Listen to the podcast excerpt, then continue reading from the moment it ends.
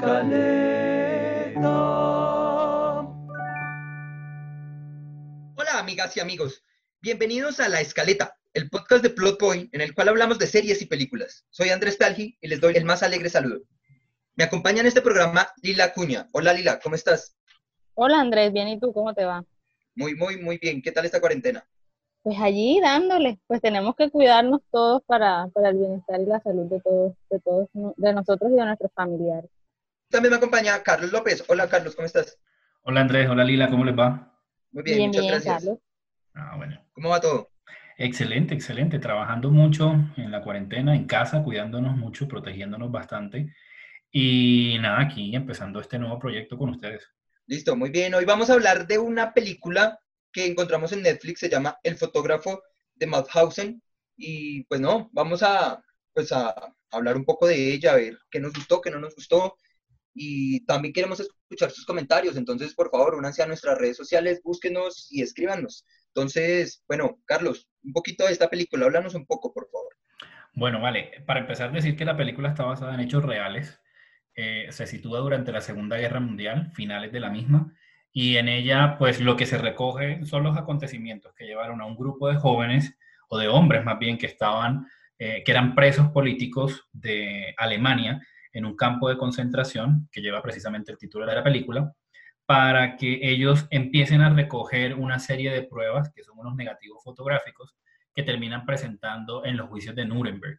Pues básicamente la película recoge estos hechos a través de los cuales vemos cómo ese grupo de, hombres liderados por Francisco, que es nuestro protagonista, eh, hasta presentar esas evidencias y pues claramente todas las peripecias que viven en el camino. Eh, lidera el reparto Mario Casas, es un reconocido actor español, digamos que es el nombre cabeza de cartel de la película y sobre el que recae el mayor peso de la misma. Pues vemos otros actores, vemos otros personajes, pero básicamente podemos decir que el 80-85% de la película se basa precisamente en su actuación. Sí, eh, hablando de Mario Casas, ya que lo mencionas, Carlos, eh, pues realmente de antemano les quiero decir que después de haberme visto la película, eh, a mí me pareció un, un poco aburrida. disculpe si lo digo tan rápido, pero es así. aunque pues me gustó mucho me gustaron algunas escenas y particularmente Mario Casas me, me, me sorprendió gratamente en esta película porque pues hizo un trabajo de actuación muy superior a lo que hemos venido viendo, ya que pues para muchos, incluyéndome, eh, él es un actor que simplemente atrae rating. Entonces, digamos que en esta oportunidad y con esta película siento que, que hizo un mejor trabajo. Con respecto, hablando directamente de la película, siento que, que, me, que, fue muy lenta, que, que fue un poco aburridora, eh, pues para mi, para mi opinión personal. Em, y con respecto a algunos personajes, incluso no sé si de pronto ustedes tuvieron la misma percepción, eh, yo siento que incluso algunos personajes sobraban. Pienso que la, la película pudo haber pudo haber llevado un rumbo mejor si de pronto lo hubiesen cortado un poco de tiempo, si de pronto hubiesen manejado unas escenas de mejor forma.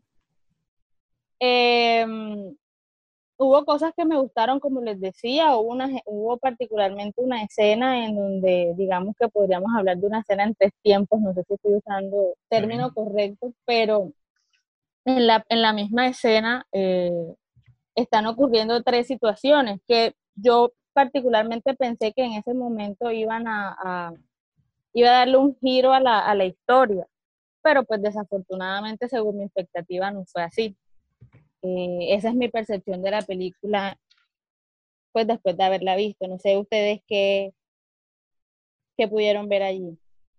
No, sí, bueno, con respecto a lo que tú dices de los personajes, sí, pues digamos que sí hay personajes que, que entran mucho en la historia y que realmente no, pues no tienen un peso, un papel importante, algo que uno diga, oiga, sí, este, este personaje definitivamente cambió el rumbo de, de, la, de la historia, ¿no? Es que ni siquiera serían actores secundarios, sino como terciarios o, o actores de fondo. Hacen parte del background del, de, la, de la película. Y voy a mencionar, por, por ejemplo, el caso cuando aparece Himmler, cuando llega Himmler al, al campo de concentración eh, pues no, uno daría que, bueno, llegó uno de los altos mandos del ejército nazi, algo va a pasar, pero no, no pasa nada. De hecho, apenas llega Himmler, le toman fotos y después es como desaparezcan las fotos. Entonces, como, ah, siempre, son, siempre son como unos 15 minutos ahí perdidos que uno dice, bueno, sí, se pudo haber resumido. Y bueno, en cuanto a lo que mencionas de, del tiempo de la película, sí, digamos que argumentalmente la película no da para tanto, pero artísticamente el tiempo se cumple perfecto. Es decir, en cuanto a lo que es el guion, en cuanto a lo que es la historia, digamos que sí le faltó, sí le faltó, le faltó para completar todo el tiempo que dura la película, ¿no? Pero digamos que, que lo que se representa a través de la música, a través de la escenografía, a través de los momentos artísticos, yo pienso que el, tiempo alcanzó perfecto. O sea, o sea, si no hubiera sido por el arte, la película hubiera quedado en, una historia medio contada. Sí, tienes razón, Andrés. Creo que em, vista la película, em, tuvimos como la oportunidad de conversarlo los tres eh, por el hecho de que debería ser una película que parte de una situación muy diferente a la que normalmente estamos acostumbrados a ver con respecto a la Segunda Guerra Mundial. Eh, este enfoque en, cuanto a la historia, en cuanto a su contenido como tal, daba para mucho. Eh, la película se tranca por muchos momentos, parece que no fluye, tiene, tiene un tono bastante naturalista, bastante intimista, que ayuda en momentos a que logremos nosotros como una cercanía con los personajes, pero también resulta fría lo que hace que nos distanciemos un poco y que emocionalmente de pronto no alcancemos a conectar. Particularmente eso me pasó a mí con la cinta. Eh, no me parece una mala película, tiene valores muy rescatables, coincido con lo que acaba de decir Andrés al respecto de que la parte artística de la película está muy por encima de todos los aspectos de la misma. De hecho, eh, pues recalcar el, eh, el, el, simple reconocimiento que ha tenido la película por sus circuitos en festivales y en premios y demás, Recordemos que por lo menos el Goya es el, vendría a ser el equivalente al Oscar en España en cuanto al mundo cinematográfico. Y pues claramente todas las nominaciones que tuvo la película están enfocadas precisamente en este aspecto. Creo, sin Fueron como cuatro, ¿cierto? Fueron como cuatro, o cinco. Cuatro cinco La mayoría estaban enfocadas en el arte. Sí, correcto. Nominación en dirección Creo que de arte, vestuario, vestuario maquillaje y peluquería, incluso a diseño de producción.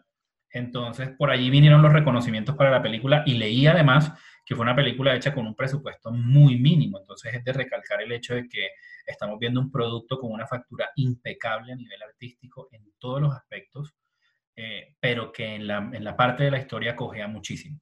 Hay elementos muy interesantes, muy interesantes en cuanto al guion, que nos permiten a nosotros anticipar muchos hechos, el que se juegue con mucha ironía dentro de las escenas que vamos viendo, de las situaciones que se van presentando, el planteamiento de algunos personajes que en algunos casos cumplen con una evolución.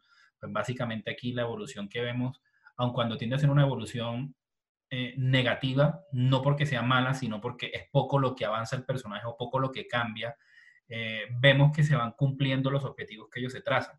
Entonces, en ese, eh, a, a, modo de ver, en cuanto a guion como tal, sí vemos una progresión dramática en la historia, pero que se le resta el peso de los personajes. Y ahí coincido en algo que habían dicho ustedes dos al respecto de que hay personajes que parecen estar sobrando o personajes que sencillamente cumplen una función muy mínima en algún momento y ya luego se vuelven muy terciarios dentro de la historia y uno se pregunta si era absolutamente necesario tenerlos a todos o simplificar los hechos en unos tres o cuatro.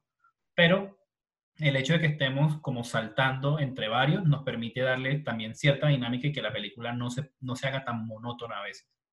No sé qué les pareció por ese lado. Sí, sí, bueno, no sé, eh, anteriormente habíamos hablado con Lila que el personaje de Anselmo, el niño, digamos que, no sé, o sea, es, o sea, es el primer personaje que nos plantean, la llegada del niño con su papá y uno decir, oiga, este es el personaje. Ya después la misma narración nos dicen, no, es que el niño no, no soy yo, yo no soy, el niño no es el que va a contar la historia. Y de hecho eso pasa en el resto de la película, o sea, como que el niño se va diluyendo. como que, ah, ya al final como que vuelve otra vez y ah, ya entendimos el papel del niño, pero, pero pues digamos que, es un personaje que, no, o sea, no, no, le atribuye mucho a, la película. Sí, es que cuando, cuando, cuando inicia la película, como lo dicen ustedes, que aparece él con su papá, yo realmente, y, ese es uno de los personajes que me refiero que sobran, porque eh, yo particularmente pensé que nos iban a contar algo. Es que incluso yo llegué a pensar que iba a ser una historia dura porque a mí me pasa mucho que cuando, que cuando incluyen niños en, en, en algunas producciones y eso, a mí me toca particular, me toca profundamente sentimentalmente la, la, las emociones. Pero en este caso, pues sí, el niño era importante porque finalmente él era uno de los, él, él fue uno de los que ayudó al personaje principal, a Francisco Boyce, a, a, a guardar evidencia. Pero yo pienso que eh, hubiesen podido aprovechar mejor la historia de él o simplemente eliminarla o, o, o, mostrarla no con tanta, como dándole tanta importancia si finalmente no iba, si finalmente no iba hacer una, una historia que impactara. Sí, yo creo, y ahí voy a decir algo muy feo, hay un elemento de arte dentro de la historia del niño que es la armónica, que eh, de alguna manera va pasando entre un personaje y otro hasta que finalmente llega a las manos de aquel que va a, a, ejecutar el plan de escape, llamémosle plan de escape entre comillas, porque en realidad es como la manera de sacar de ese campo de concentración las evidencias. Entonces, puestos a analizar, creo que la armónica tiene mayor peso que los mismos personajes que acompañan a Francisco dentro sí. del relato. Por lo menos ya analizándolo de, con cabeza fría en este momento lo veo de esa manera. Sí, claro, de hecho, pues tiene más peso la armónica que el mismo papá de Anselmo, que se supone que es por donde empieza como a girar la historia, ¿no? Que es cuando el, eh, pues Francisco ve, a, ve al hombre sin, sin la pierna y tirado y cree que es el papá del niño y ahí es donde empieza todo este dilema.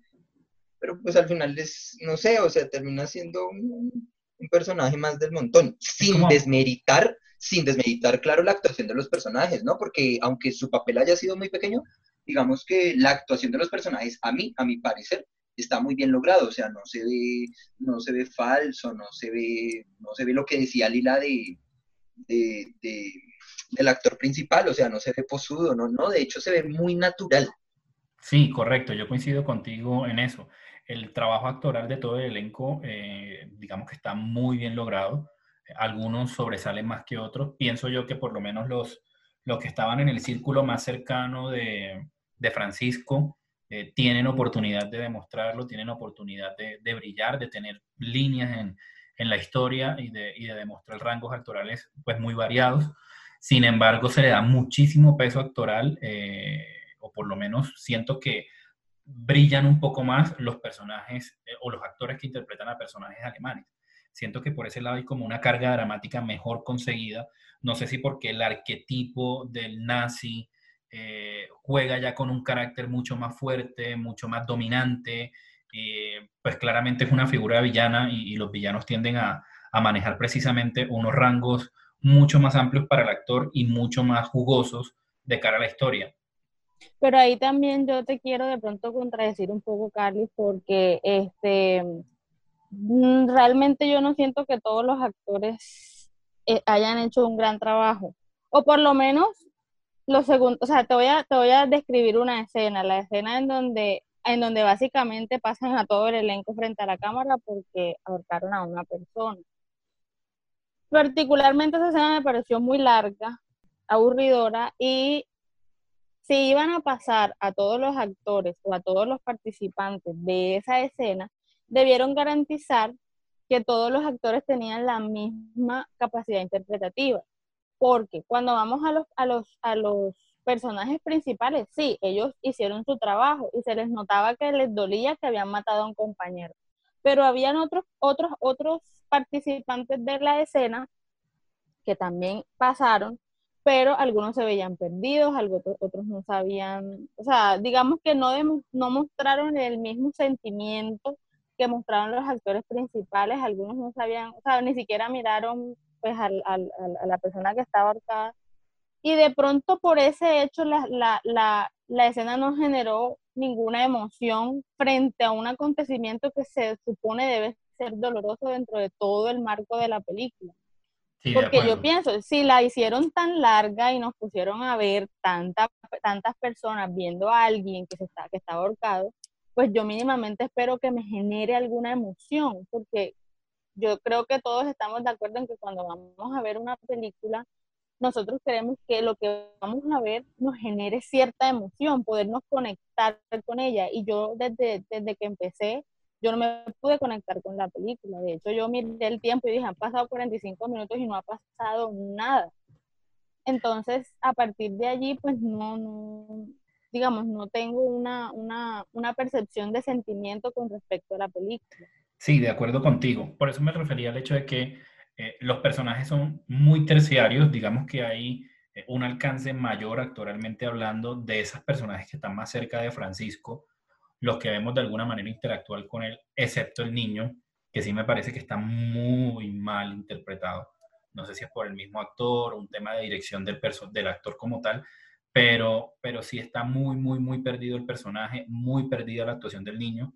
De hecho, cuando eh, hay una interacción entre él y un niño alemán, se nota la diferencia actoral entre uno y otro, pero abismalmente. Entonces, ahí pierde mucho. Y muy de acuerdo contigo con el tema de que no todos están en la misma capacidad, pero por ejemplo, en esa escena me gusta muchísimo el hecho de que, aun cuando se pierde el peso actoral, se gana mucho en el arte. El uso de la música allí me parece muy, muy bueno y no es el único momento musical que sobresale en la película y que nos lleva a ver eh, valores cinematográficos mayores, valores cinematográficos mucho más puntuales dentro de la cinta y que es lo que me lleva a mí a rescatarla. O sea, en la parte musical y en la parte de arte hay mucho por rescatar. Eh, Andrés, yo creo que tú tenías ahí un apunte por hacer o de que estuvimos conversando al respecto del uso de la música. Sí, claro, no, Carlos, indiscutiblemente pienso que el trabajo musical llevado en la película es grandioso. El compositor es Diego Navarro, es un compositor de España y me parece que el trabajo que realizó fue de verdad, de verdad muy admirable. De hecho, hay muchos momentos musicales eh, que hay que resaltar, ya fuera que Diego lo hubiera compuesto o no, pero, pero pues indiscutiblemente cuando, cuando un compositor está encargado de la música, digamos que, que tiene hasta ciertos alcances sonoros dentro de la producción, y creo que fue el caso de Diego. Eh, un momento que me gustaría destacar es el momento en donde están donde están representando la obra de teatro frente a los alemanes y al mismo tiempo se está mostrando, se está mostrando la escena de un nazi caminando con, con uno de los intérpretes y al mismo tiempo se está mostrando la escena de Francisco tratándose de, de volar de, esta prisión. Creo que esa fue la escena que fue mi... sí, esa fue mi escena favorita de la y, y la parte, el contraste musical con lo que se maneja en la escena me parece excelente, cómo, cómo empieza desde, desde lo más pequeño, desde la parte más pequeña musical con el zapateo, y ese zapateo va creciendo y va creciendo al mismo modo que va creciendo la tensión visual de la escena, hasta el momento en donde el pobre hombre cae por ese acantilado y termina ya muerto, y termina con el zapatazo final de los, de los artistas. O sea, me parece algo muy, muy bien logrado. Las partes musicales de la película. Algo como muy teatral. Sí, sí, o sea, perfecto. Es, es, es algo tan bonito de ver que digamos que es una de las escenas que más me gustó de la película. Coincido con Lila en esa parte. Teniendo en cuenta el tema de la cuarentena, creo que se utiliza de manera brillante incluso la tos del personaje que está interactuando con Francisco en el plan de escape, porque hasta la misma tos entra a ser parte del control de ritmos y el tempo interno de la escena. También me parece brillante lo que ahí se logra y cómo se van marcando los tiempos, cómo se van marcando esas cadencias, eh, la interacción entre los personajes, los ritmos de los diálogos, le dan una dinámica muy interesante a la escena y es como, particularmente la sentí como una especie de oasis dentro de todo ese desierto.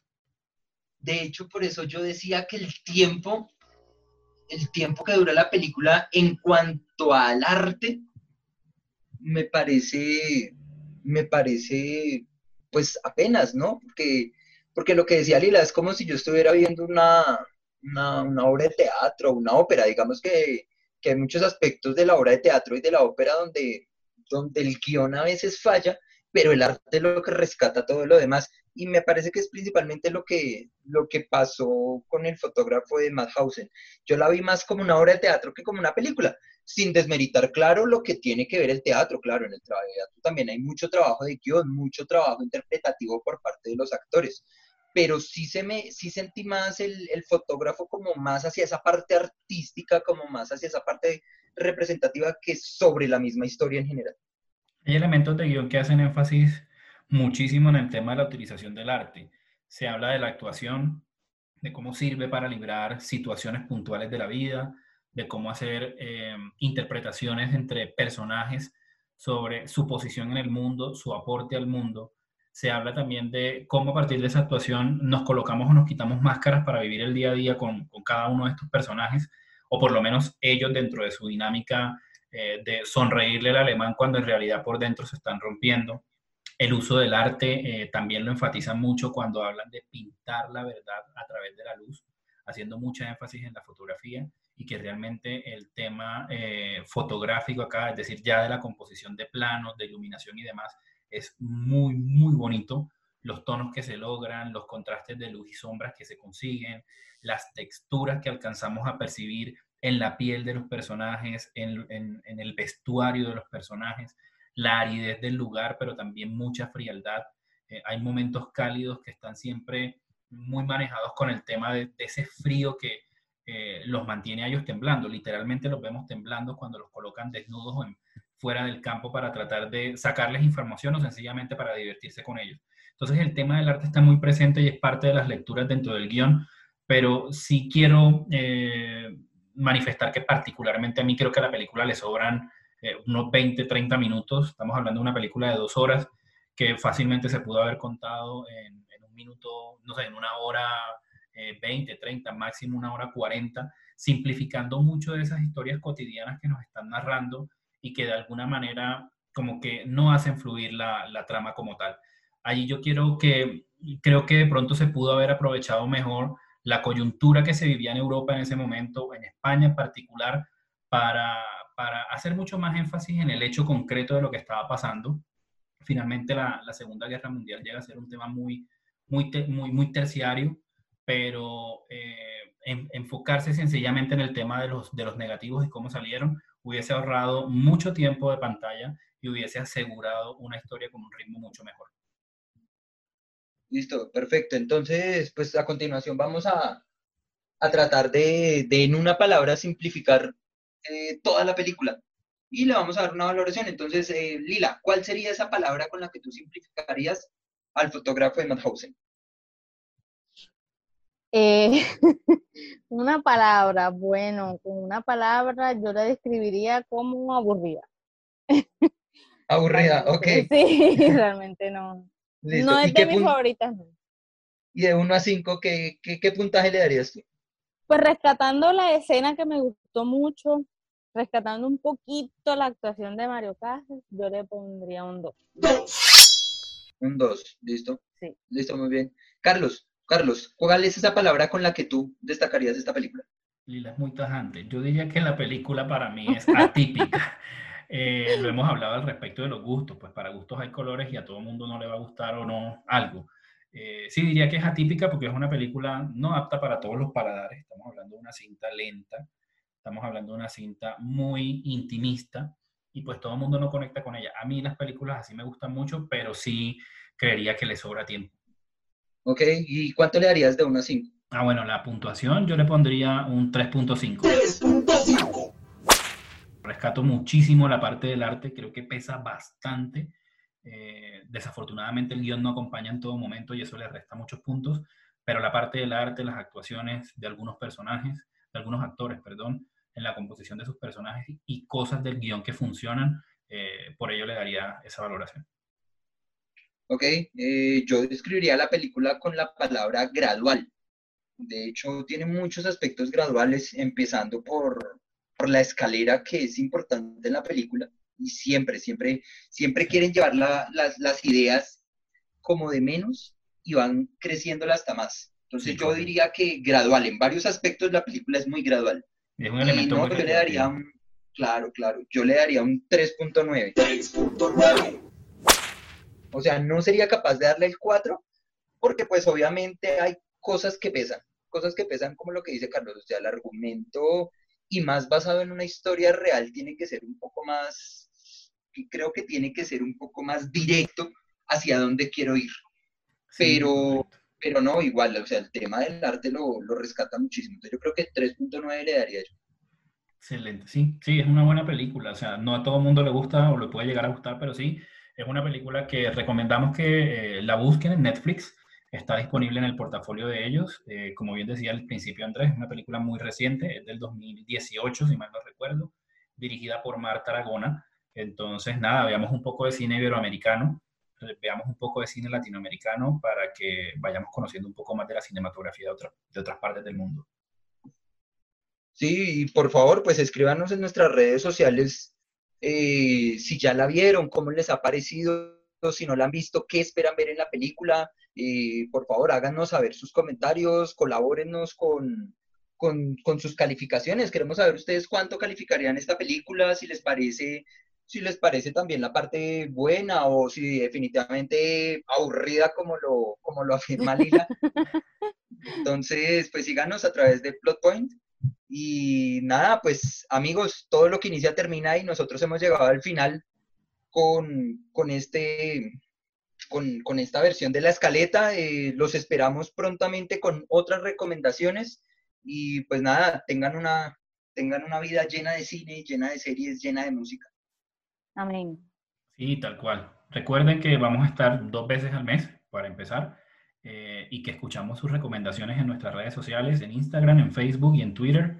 Allí nos encuentran como Plotpoint o Plota para que nos cuenten también de quién quieren que hablemos. No se trata únicamente de nosotros, sino de que hagamos comunidad y que entre todos vayamos construyendo este espacio.